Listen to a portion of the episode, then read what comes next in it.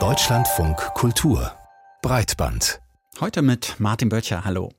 Wie steht es um die Cybersicherheit in Deutschland? Eine Frage, die in letzter Zeit verstärkt diskutiert wird. Angeblich soll es kaum noch Unternehmen in Deutschland geben, die nicht schon mal von Hackern ins Visier genommen worden sind. Die Bundeswehr warnte kürzlich vor Cyberangriffen in Deutschland. Dazu kommen die jüngsten Vorwürfe gegen den Präsidenten des Bundesamts für Sicherheit in der Informationstechnik. Wie also steht es aktuell um die Cybersicherheit? Das ist unser großes Thema in dieser Breitbandausgabe. Außerdem beschäftigen wir uns mit einer anderen Sicherheitsfrage, nämlich dem Datenschutz. Zweimal schon hat der Europäische Gerichtshof Abkommen gekippt, die den Datenaustausch zwischen den USA und der EU e regeln sollten. Jetzt hat der US-Präsident eine neue Verordnung unterzeichnet. Wir klären, ob unsere Daten dadurch wirklich besser geschützt werden und ob diese Verordnung Bestand haben kann. Und dann geht es bei uns auch noch um eine Software, die Sprache verwandelt, sie eliminiert Akzente. Was daran problematisch sein könnte, das hören wir später. Ich freue mich, dass Sie dabei sind. Breitband Topic. Knapp acht Monate ist es jetzt her, dass Russland seinen Angriffskrieg gegen die Ukraine begonnen hat. Zehntausende sind dabei getötet oder verletzt worden. Ein Ende ist nicht absehbar. Und schon vor dem Beginn des Krieges, da ist Russland mit Cyberoperationen in Verbindung gebracht worden. Immer wieder wurden und werden Vorwürfe laut, russische Hacker attackierten die digitale Infrastruktur. Und zwar auch bei uns in Deutschland. Wenn auch nicht so stark wie ursprünglich befürchtet. Bevor wir uns gleich gleich mit der Cybersicherheit in Deutschland näher auseinandersetzen, fasst Hagen Terschüren die aktuelle Lage zusammen. Schon in seinem Bericht zur Lage der IT-Sicherheit in Deutschland von 2021, also vor dem Angriffskrieg auf die Ukraine, nannte das Bundesministerium für Sicherheit in der Informationstechnik die Lage angespannt bis kritisch. Cyberkriminelle nutzen alle modernen Methoden und Technologien für ihre Attacken auf Privatpersonen, Unternehmen und Institutionen. Um die Vorzüge einer digitalisierten Gesellschaft genießen zu können, müssen wir also weiter wachsam und wehrhaft sein, sonst gerät das Ziel Ziel einer erfolgreichen Digitalisierung in Gefahr. Seit dem Überfall auf die Ukraine geht das BSI auf seiner Webseite von einer noch höheren Gefahrenlage aus. Gerade kritische Infrastruktur, wie zum Beispiel Energieversorgung, könnte zu attraktiven Zielen gehören. Doch trotz der angespannten Situation sei es zurzeit noch eher ruhig im deutschen Cyberraum. Seit Beginn des Angriffs Russlands auf die Ukraine ist es in Deutschland zu einzelnen in diesem Zusammenhang stehenden IT-Sicherheitsvorfällen gekommen, die aber nur vereinzelt Auswirkungen hatten. Dabei handelt es sich unter anderem um Kollateralschäden aus Cyberaktivitäten im Rahmen des Krieges sowie um einzelne gezielte Angriffe gegen Unternehmen und Organisationen, auch im Bereich der kritischen Infrastrukturen. Auch die deutsche Industrie ist laut Simran Mann vom IT-Branchenverband Bitkom bislang von überdurchschnittlich großen Attacken verschont geblieben. Vielmehr seien sogenannte Spillover-Effekte zu beobachten, also Attacken aus Russland auf die Ukraine, die auch über die Grenzen hinaus Auswirkungen haben.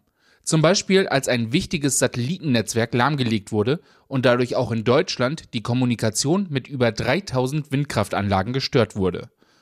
Doch nur weil die Lage aktuell nicht viel unruhiger als in Friedenszeiten ist, heiße das nicht, dass Deutschland nicht auch auf gezielte Angriffe vorbereitet sein müsste, warnt Simran Mann. Wir können definitiv davon ausgehen, dass sich die Wahrscheinlichkeit von Cyberattacken erhöht, wenn aus der Perspektive Russlands Deutschland zum Beispiel sich zu sehr in den Krieg einmischt oder zu sehr Support liefert an die Ukraine. Das potenzielle Angriffsspektrum geht dabei von sogenannten DDoS-Angriffen, bei denen Webseiten und Server lahmgelegt werden, über Phishing-Attacken, bei denen Login-Daten ausspioniert werden, bis hin zum Ausnutzen sogenannter Zero-Day-Lücken, also Bugs in Betriebssystemen und Programmen, die zu einer Übernahme von Computern führen können. Ein großes Problem bei Cyberattacken ist außerdem, dass eine genaue Identifikation von Angreifern oft unmöglich ist. So sei es oft unklar, ob es sich um staatliche Akteure handelt oder um Hackergruppen, die aus vermeintlich patriotischen oder wirtschaftlichen Gründen agieren, sagt Simran Mann. Wir haben dieses Jahr auch gesehen, dass die organisierte Kriminalität mit ganz vorne dabei ist. Das war in den Jahren davor nicht der Fall. Zu einem gewissen Grad gibt es natürlich immer Gruppen, die sich zu einer Tat bekennen, aber man weiß am Ende des Tages auch nicht, ob sie durch den Staat gesponsert werden oder ähnliches. Das ist natürlich auch im Interesse von Staaten, wie zum Beispiel Russland, da man die Angriffe dann nicht direkt auf, in dem Fall Russland, zurückführen kann. Was natürlich dafür sorgt, dass auf internationaler Ebene eine Eskalation eher langsam vonstatten geht. Eine große Gefahr für Deutschlands IT-Sicherheit sieht die Expertin von Bitkom allerdings nicht in mangelnder Unterstützung durch staatliche Stellen wie dem BSI oder dem Innenministerium. Stattdessen hätten wir hierzulande ein Personalproblem. Wir sehen aber auch definitiv, dass es uns an Fachkräften mangelt. Uns mangelt es heutzutage schon an Fachkräften, aber wir können nur davon ausgehen, dass es in Zukunft sich noch verschlimmern wird, je mehr wir noch digitalisieren. Und das heißt, wir müssen auch da in der Bildungspolitik müssen wir anfangen. Die Cybersicherheit in Deutschland, wir haben es gerade gehört, das ist eine Aufgabe, die viel Engagement, viel Personal benötigt. Aber diese Menschen mit entsprechendem Wissen, die gibt es nicht in ausreichender Zahl. Sie müssten erst einmal alle ausgebildet werden. Das kann man schon mit Sorge betrachten, vor allem, weil seit dem russischen Angriff auf die Ukraine wieder mehr Cyberoperationen von russischen Hackern verzeichnet werden. Bundeswehrgeneral Carsten Breuer, der hat vor ein paar Tagen vor Cyberangriffen in Deutschland gewarnt. Dazu kommen ja auch die jüngsten Vorwürfe gegen den Präsidenten des Bundesamts für Sicherheit in der Informationstechnik Schönbohm. Er war Thema bei Jan Böhmermanns ZDF-Magazin Royal. Schönbohm hat vor zehn Jahren den Cybersicherheitsrat Deutschland e.V. mitbegründet. Eins der Unternehmen, das in diesem Verein Mitglied ist, das soll demnach Verbindung zum russischen Geheimdienst haben. Wir haben das Ganze zum Anlass genommen, um die Frage zu stellen, wie es um die Cybersicherheit in Deutschland steht, im Gespräch mit Linus Neumann vom Chaos Computer Club. Meine erste Frage an ihn, ist die Sorge vor russischen Cyberangriffen berechtigt? Ich glaube, hier muss man unterscheiden, ob man von Angriffen auf die Wirtschaft spricht oder von Angriffen auf kritische Infrastrukturen. Im Bereich der Angriffe sagen wir, auf deutsche Unternehmen haben wir ja seit Jahren riesige Probleme, ähm, um die sich irgendwie niemand kümmert, wo ja, Millionen und Milliarden Schäden jedes Jahr entstehen und das niemand besonders dramatisch findet. Jetzt macht man sich Sorgen, dass Angriffe auf kritische Infrastrukturen stattfinden könnten. Ja. Ich persönlich bin kein Militär- oder Geostratege, aber ich würde sagen, dass so etwas bis jetzt nicht stattgefunden hat, liegt nicht daran, dass es nicht gelungen wäre, sondern daran, dass es niemand ernsthaft probiert hat. Und wenn sich also an der Eintretenswahrscheinlichkeit etwas ändern soll, dann müsste das an der Motivation der Angreifer liegen. Mhm. Ja, insofern, das ist so ein bisschen außerhalb meines Fachbereiches. Sind solche Angriffe möglich? Ja. Ist der Aufwand für einen Staat zu leisten? Auf jeden Fall. Wie groß der Schaden wäre, wahrscheinlich weniger groß, als man es vermutet. Die bisherigen Ausfälle kritischer Infrastrukturen, die durch äh, sogenannte Cyberangriffe herbeigeführt wurden, waren verhältnismäßig klein und verschmerzbar. Ja, also auch in der Ukraine saßen die Leute mal sechs, sechs Stunden im Dunkeln. Ja, das ist jetzt nichts, was irgendwie eine Volkswirtschaft ruiniert oder so. Die Wahrscheinlichkeit des Eintretens hängt eher von der Motivation der Angreifer ab und die kann ich nicht so gut beurteilen mhm. wie die technische Realität. Es gibt natürlich trotzdem Äußerungen, zum Beispiel, ja, die Bitkom hat sich geäußert oder Unternehmen wie Microsoft, die sagen, Cyberattacken nehmen zu. Es gäbe kaum noch Unternehmen in Deutschland, die davon nicht betroffen seien. Wie, wie aussagekräftig ist sowas? Was wissen wir denn tatsächlich, wenn es, wenn es darum geht, Cyberangriffe zu beziffern? Angreife zu beziffern, ich meine, da gibt es natürlich dann so ganz äh, klassische Methoden, die jeden, jeden Scan, jeden fehlgeschlagenen Angriff mitzählen und dann irgendwie Schauermärchen erzählen von Millionen Angriffen am Tag. Ja, dass äh, andere Leute, die sich vielleicht ein bisschen mehr damit auseinandersetzen, nennen das das Internet Grundrauschen. Ja, es ist normal, dass wenn sie etwas haben, was am Internet hängt, dass dort sehr unüberlegte, einfache Angriffe probiert werden, ohne zu wissen, ob sie bei ihnen funktionieren, ob sie überhaupt ein System haben haben, was dazu passt. Das ist normal, das ist Realität. Aber schauen wir doch mal wirklich in die Schäden in der Wirtschaft. Das größte Problem, was deutsche Unternehmen, mitunter ja sogar Verwaltungen, Schulen und sonstige haben, ist Ransomware. Ja, das ist also das Eindringen in die Systeme, das äh, Exfiltrieren von Daten, um mit deren Veröffentlichung zu drohen und vor allem das Verschlüsseln von Daten um quasi ein Lösegeld für die Wiederherstellung zu holen. Wenn Sie das beim Unternehmen machen, was produziert, einen Betrieb aufrechterhalten möchte, sind die sehr schnell bereit, sehr viel Geld zu bezahlen. So, das funktioniert seit Jahren unverändert gut ja, und nimmt auch zu, weil es ein profitables Geschäftsmodell ist und weil sich sehr offensichtlich deutsche und nicht, nicht nur deutsche Unternehmen gegen dieses Angriffsszenario nicht ordentlich schützen. Warum tut sich in Deutschland so wenig? Warum, warum Unternehmen, Unternehmen, Verbände, Regierungen so wenig dagegen, gegen Ransom-Erpressungsversuche? Also ich denke, hier kommen ein paar Faktoren zusammen. Dass es diese Gefahr gibt, sollte eigentlich jedem Unternehmen bekannt sein. Was den Leuten vielleicht nicht ganz so klar ist, ist, wie die Angreifer vorgehen und wie man sich tatsächlich genau dagegen schützen muss. Und das ist ein individueller Aufwand, den jedes Unternehmen betreiben muss, nämlich ein ordentliches Backup und Wiederherstellungskonzept aufbauen. Und das können Sie eben nicht kaufen. Ne? Da kann man nicht sagen, ich gehe jetzt in den Mediamarkt und kaufe einmal RansomX oder sowas. Ja, da muss man sich also mit seiner eigenen Infrastruktur auseinandersetzen, die auf eine gewisse Weise aufbauen. Da muss vielleicht ein bisschen Geld investiert werden und da steht auf der anderen Seite erstmal kein Profit. Und das führt dazu, dass ich den Eindruck habe, dass halt viele Geschäftsführerinnen dann eben eher denken, sie, sie setzen auf das Gebet und kümmern sich um dieses Problem nicht. Ich denke, das ist langfristiger Effekt auch davon, dass IT und IT-Sicherheit so häufig getrennt betrachtet werden. Ich sehe ja auch die Unternehmen, die dann äh, unter diesen Schäden leiden. Da kann mir niemand erklären, warum sie sich nicht vorher davor geschützt haben. Hm. Es ist ja auch nicht ganz einfach festzustellen, wer hinter Cyberoperationen, Cyberattacken, Ransom-Attacken steckt. Welche AkteurInnen gibt es denn? Ist da was bekannt? Es ist zu, vor allem, wenn ich das mal so sagen darf, sogar völlig egal, wer dahinter steckt. Ja, äh, was ich doch möchte, ist den Schaden vermeiden. Und ob mir dieser Schaden nun von einer äh, russischen oder einer türkischen oder einer deutschen Gang zugefügt wurde, spielt ja gar keine Rolle. Das technische Risiko, was ich eingehe, dadurch, dass ich jetzt vielleicht eine verwundbare Infrastruktur betreibe, das ist ja immer da.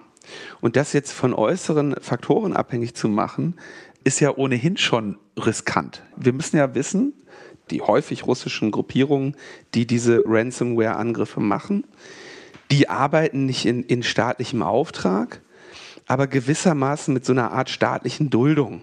Sag mal, denen ist sehr klar, würden sie jemanden in Russland hacken, würden sie große Probleme bekommen.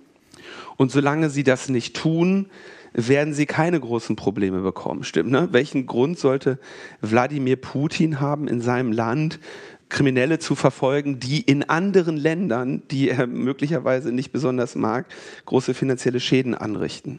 Aber aus einer Verteidigerperspektive muss mir das doch völlig egal sein. Ich kann ja nicht jetzt sagen, im Jahr 2022, weil ein Loch in der, in der Pipeline ist, fange ich jetzt an, ein Backup- und Wiederanlaufkonzept für mein Unternehmen zu machen. Das hätte ich ja schon vor, hätte ich schon 2015 machen müssen, als diese Angriffe zum ersten Mal aufkamen. Aber spielt es nicht trotzdem auch einen Unterschied, ob das eventuell in, in russischem offiziellen Auftrag geschieht oder ob es tatsächlich Gangstergruppen sind, die da handeln? Weil wir hantieren ja hier mit so Begriffen wie Cyberkrieg zum Beispiel oder Cyberangriffen. Das sind ja militärische Ausdrücke. Ist das nicht, ist da nicht so eine Gefahr da drin, dass man auch ganz schnell von diesen virtuellen Angriffen zu realen Angriffen zumindest gedanklich übergeht? Vielen Dank, dass Sie das ansprechen.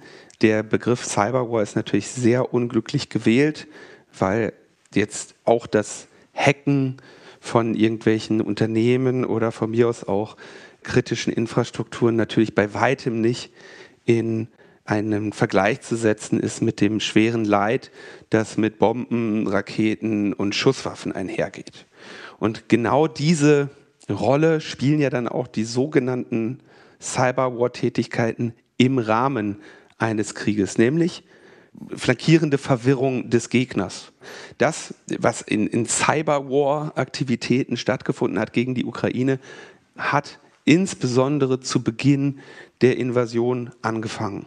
Die Ukraine wurde aber mit Panzern angegriffen und die Aktivitäten, zum Beispiel Kommunikationsnetze zu stören oder vielleicht auch Unternehmen anzugreifen, haben eher zur Verwirrung beigetragen, um eben die, die angegriffene Partei in diesem Fall zu stören. Und ich denke, das ist auch im militärischen Bereich der tatsächliche Sinn und das tatsächliche Ziel, was mit äh, derartigen Hacking-Aktionen verfolgt wird. Hm.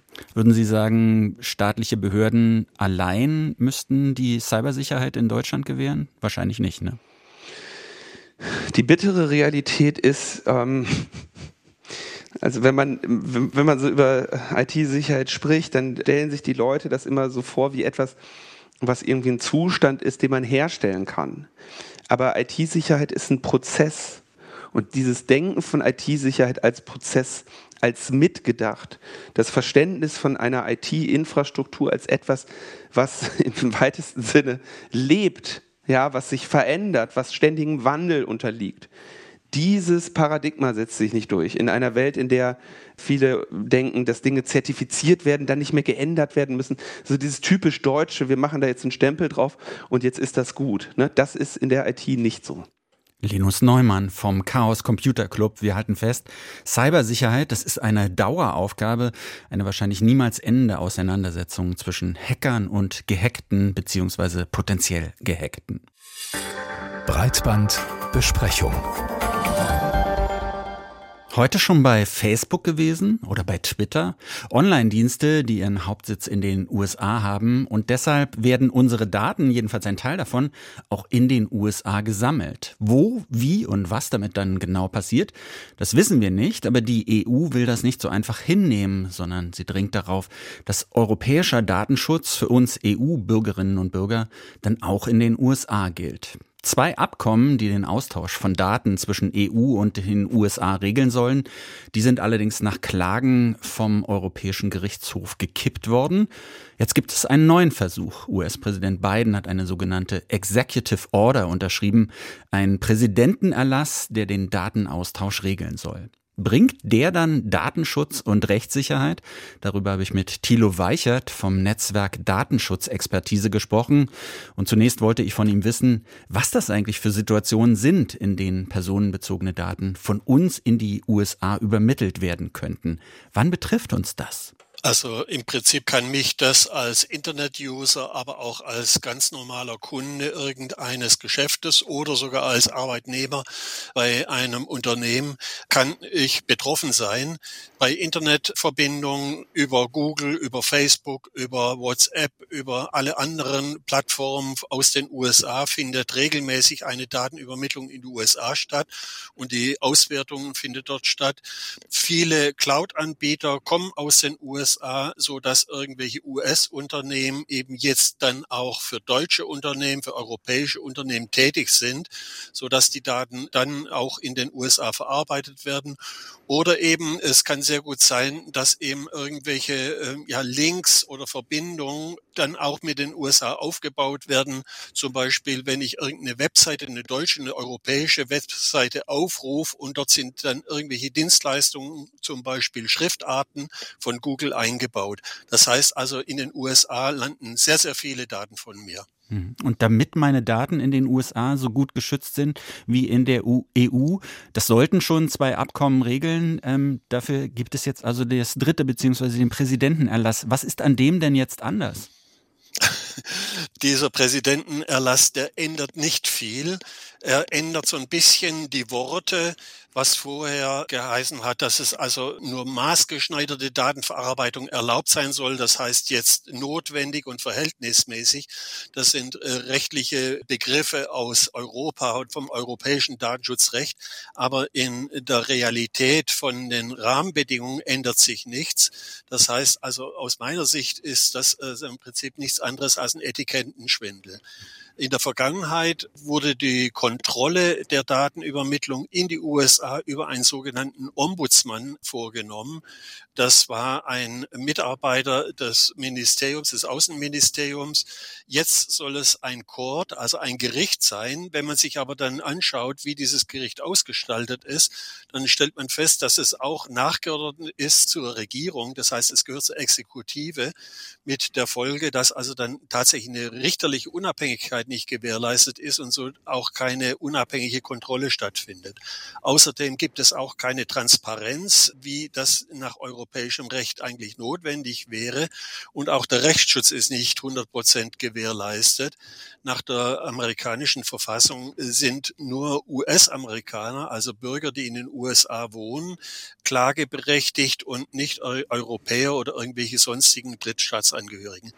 Das heißt, wenn ich das nochmal zusammenfasse, Ihrer Ansicht nach reichen die Änderungen in, in diesem neuen Abkommen nicht aus, um die Anforderungen des Europäischen Gerichtshofs zu erfüllen und auch nicht, um uns NutzerInnen ausreichend zu schützen?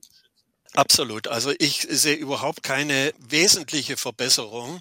Das Problem ist, dass eben jetzt schon zweimal der Europäische Gerichtshof diese ähm, Datenübermittlungsabkommen aufgehoben hat und es einfach notwendig ist, eine Übermittlung vorzunehmen. Und deswegen ist auch die Europäische Union, die Europäische Kommission bereit, da also wirklich einige Kröten zu schlucken. Das hat aber der Europäische Gerichtshof jetzt der Kommission zweimal schon aus der Hand geschlagen. Und ich bin mir relativ sicher, dass es auch ein drittes Mal so sein wird, wenn tatsächlich dann dieses Abkommen Gesetz beschlossen werden sollte von der Kommission. Nochmal einen Schritt zurück zurückgegangen. Angenommen, meine Daten sind in den USA irgendwie, sind dorthin gelangt, sind überspielt worden. Warum sind die denn dort überhaupt weniger geschützt als in der EU? Wir wissen doch spätestens seit Edward Snowden, dass der amerikanische Geheimdienst praktisch überall auf der Welt Zugriff hat. Also das ist das eine Problem. Die US-Behörden generell und der National Security Agency jetzt speziell, also der Nachrichtengeheimdienst äh, und Informationsgeheimdienst äh, in den USA, die machen eine sogenannte Massensurveillance, also eine Massenüberwachung äh, von Daten. Und da gibt es keinerlei Rechtsschutz. Aber auch ansonsten haben wir bisher in den USA kein Datenschutzgesetz, kein einheitliches Datenschutzgesetz. Wir haben keinen Grundrechtsschutz wie in Europa. In Europa haben wir eine Datenschutzgrundverordnung. So etwas gibt es in den USA nicht. Mit der Folge, dass im Prinzip der Datenschutz in den USA sehr willkürlich ist, von Bundesstaat zu Bundesstaat unterschiedlich und generell erheblich auf einem niedrigeren Niveau als bei uns in Europa. Das heißt, auch dieses dritte Abkommen oder dieser Präsidentenerlass, der ändert nichts daran, dass US-Geheimdienste auch ja, Zugriffe auf Daten von Nutzerinnen aus der EU haben, oder? Er ändert für die US-Geheimdienste nach meiner Einschätzung überhaupt nichts. Er wird natürlich mittelfristig, kurzfristig erstmal wieder eine neue Grundlage schaffen. Die wird aber nur so lange Bestand haben, bis eben dann ein Gericht wieder eben das aufhebt und diese Grundlage wieder zerstört. Und dann muss man wieder von vorne anfangen. Also es ist einfach notwendig, dass die US-amerikanische Regierung eben jetzt wirklich mal auch Datenschutz ernst nimmt und die Gesetze ändert und nicht nur eine Executive Order erlässt. Hm. Der Europäische Gerichtshof, wir haben es jetzt schon öfter gesagt, der hat ja diese ersten beiden Abkommen abgelehnt. Was heißt das gerade für diesen Augenblick? Äh, trotz dieses Präsidentenerlasses gibt es gerade keinen Rechtsrahmen für die Übermittlung von personenbezogenen Daten in die USA? Bei der Entscheidung Schrems II zum sogenannten Privacy Shield hat der Europäische Gerichtshof gesagt, dass also zumindest man sich jetzt nicht auf dieses Privacy Shield mehr berufen darf. Aber es gibt andere Möglichkeiten einer Datenübermittlung über sogenannte Standard-Datenschutzklauseln oder über sogenannte Binding Corporate Rules. Diese Binding Corporate Rules, das sind Regeln, die sich ein Konzern geben kann.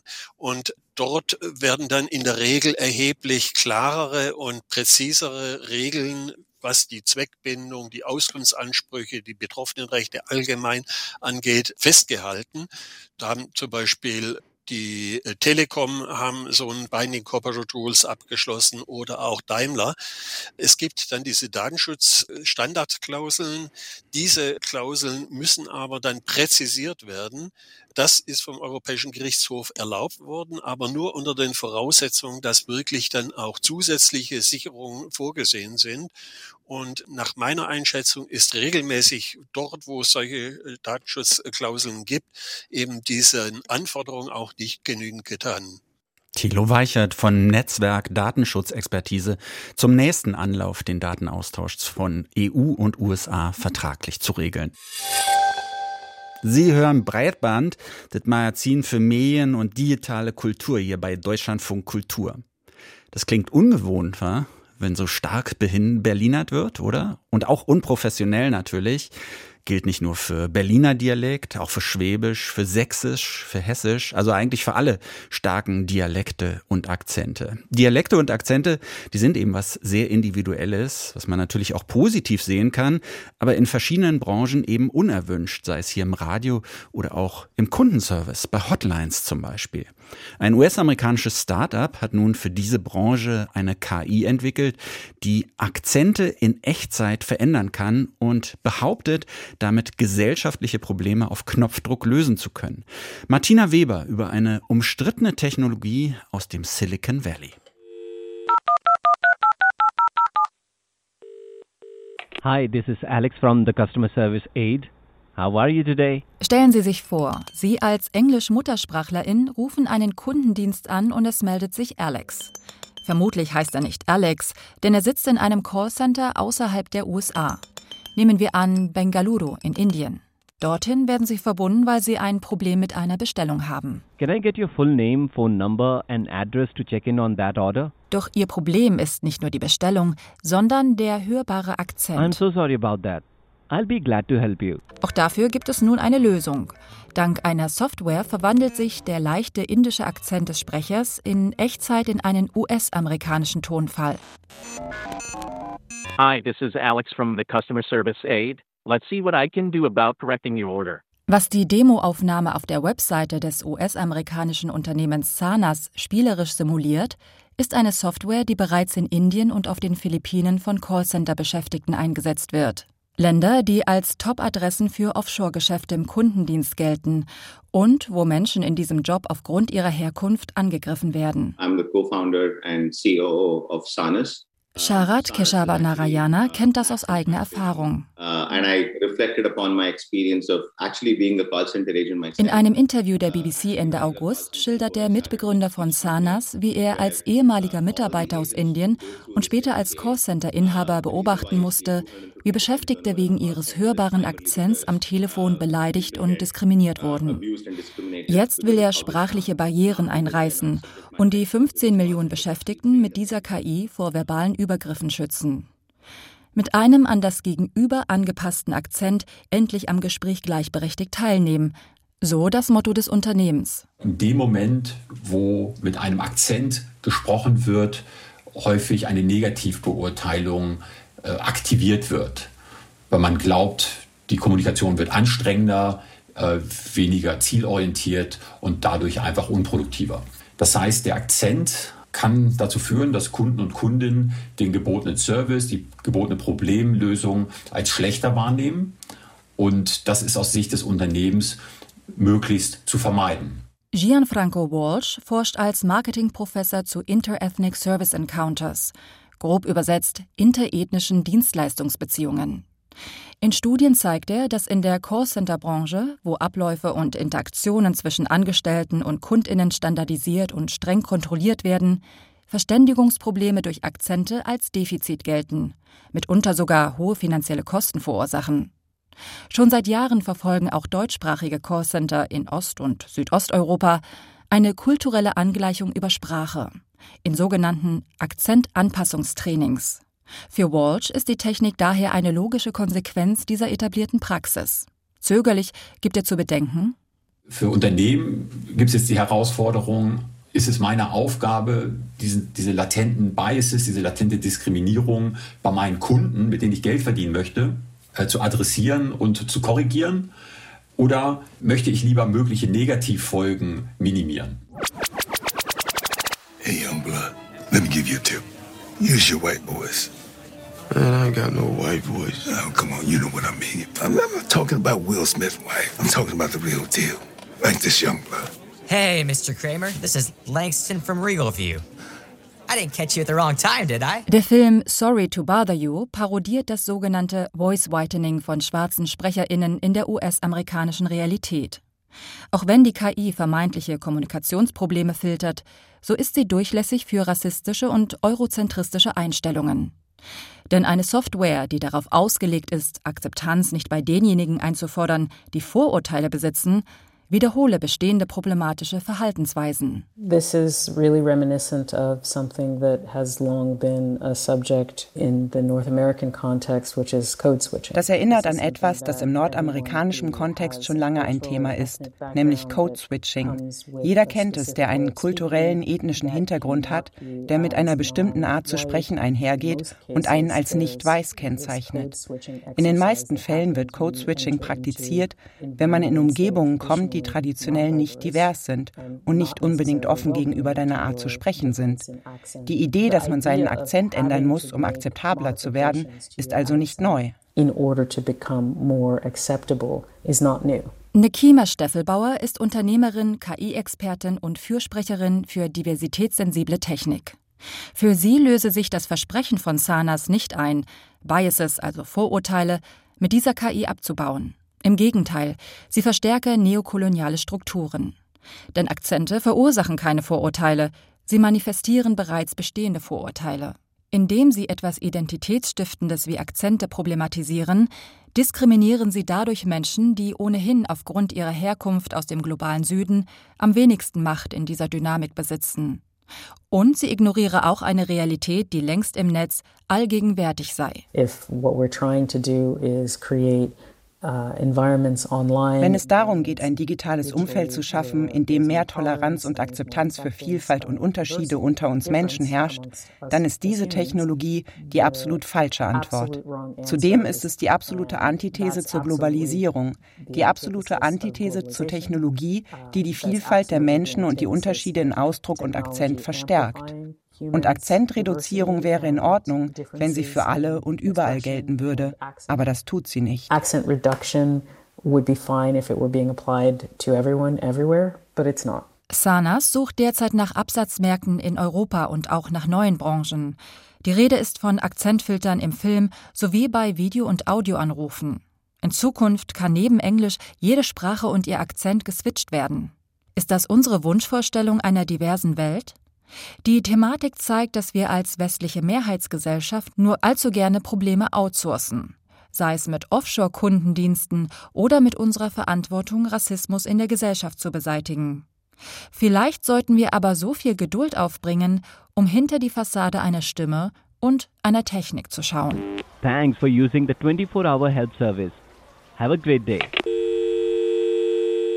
Eine KI, die die Aussprache verändert. Vielleicht sollte man doch nicht alles machen, was technisch möglich ist. Das war der Breitband-Podcast, heute mit Martin Böttcher. Vielen Dank fürs Zuhören.